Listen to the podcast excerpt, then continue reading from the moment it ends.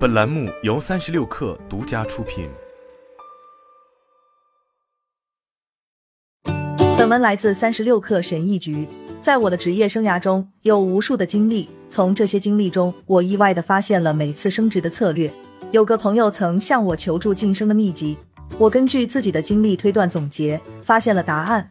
我回顾了自己在整个职业生涯中做出的努力，然后和他一起尝试按这个秘诀去做。结果发现，他的确奏效。这些方法也适用于我的其他客户。在分享秘诀以及教大家如何应用之前，请先来看看我的背景故事。大家曾经做过令自己害怕的工作吗？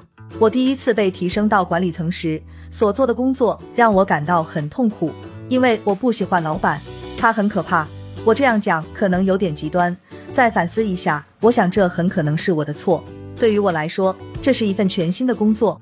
我喜欢这份工作，但我想获得他的喜欢和接受，可他却打消了我所有的憧憬，并且还不止于此，他想方设法为我的努力设置障碍。与此相反，他经常表扬我的同事。我害怕去上班，在那些非常难过的日子里，我会在午餐时间回家悲伤哭泣，并苦思冥想。有一天，我终于决定不去在乎这些，不管是否被批准，我只是开始做我想做的事。为了要弄清楚为什么我们和股东之间会有问题，我做了研究，然后我创建了一个新程序作为解决方案，并把它交给了管理层。可想而知，方案自然是被拒绝了。然而，在另一个地方工作的一位经理听说了这件事，他向我要了一份项目建议书。后来我发现他实施了这个项目，而且效果很好。一年后，我所在公司的人员发生了大调整，我的老板被调离了。想想真是因果报应。我也被调到了一个新的部门，那个在另一个地方执行我的项目的经理被调了进来，成为了我的新老板。仅在几个月后，我就被提升为管理层，我创建的程序也被所在的公司采纳了。尽管在每次工作经历中，我被提升的原因是不同的，但我的行为是相似的，其结果也是一样的，获得了升职或是获得工作的机会。可我并不总是安于现状。你是否曾经拼命想要去某个领域工作，却发现一旦在这个领域找到了工作，就又讨厌它？这事就发生在我身上，它令我感到困惑。处于这种情况，我想知道大家是如何在开始工作后马上就放弃的，因为我做不到马上放弃，所以我就在想，我能做些什么来让工作更有趣呢？之后我就创建了一个新程序，它让我可以使用最喜欢的技能。于是我把新程序交给了经理。他可不是一个可怕的老板，实际上他非常好。虽然对员工工作要求很高，但人很好。他很喜欢我的想法，并计划采纳他。没过多久，他就找我谈话了。我正在培养你来接管部门的空缺职位，这真不是我想听到的。随后，顶头上司突然又扔下了一枚重磅炸弹，他要辞职了，打算推荐我担任他的职位。我惊慌失措，我不想当一个主管去做不喜欢的工作。所以我在他之前递交了辞呈，我为这样对待他而感到内疚，但对于我来说，这是唯一的理智的解决办法。还有一次，我觉得自己搞砸了工作。再次强调，经理不是一个可怕的老板。事实上，他住在几千英里之外的另一个时区。当统计数据还没告诉他他所需要知道的一切时，就还算天下太平，对吧？但老板迟早会看到我的业绩，这就是问题所在。有一个月，我的业绩很糟糕，我必须找到一个规避责罚的预防措施。为此，我开发了一个报告模板，在模板上描述了以下内容：出现了什么问题？为解决这些问题，采取了哪些步骤？制定了哪些策略？正在用于扭转局面？这个月进展顺利的事项有哪些？这成了我的月度报告。经理从来没要求过要交月度报告，但他帮助我在业绩不好时，确保经理能了解具体原因。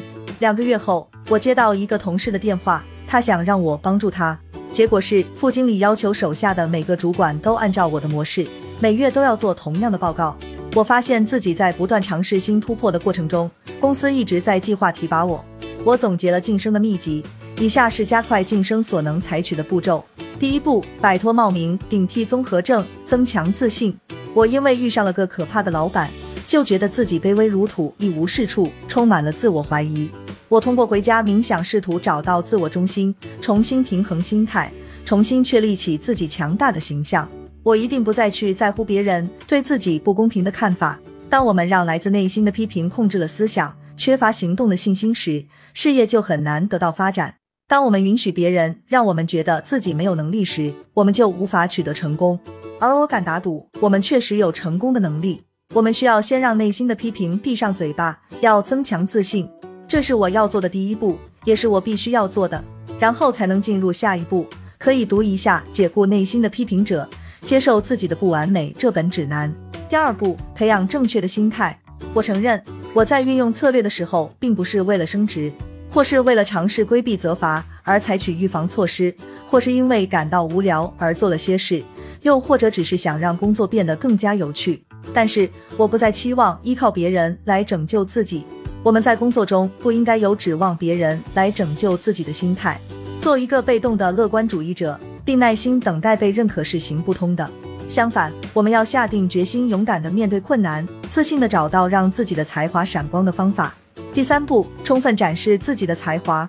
好的老板一旦看到我的好想法，他们就会实施，这是好老板应该做的。我还帮助客户执行了这一步，找到了战略性的方法来展示他们的才华，从而让他们得到了晋升。然而，每个人的具体情况是不同的。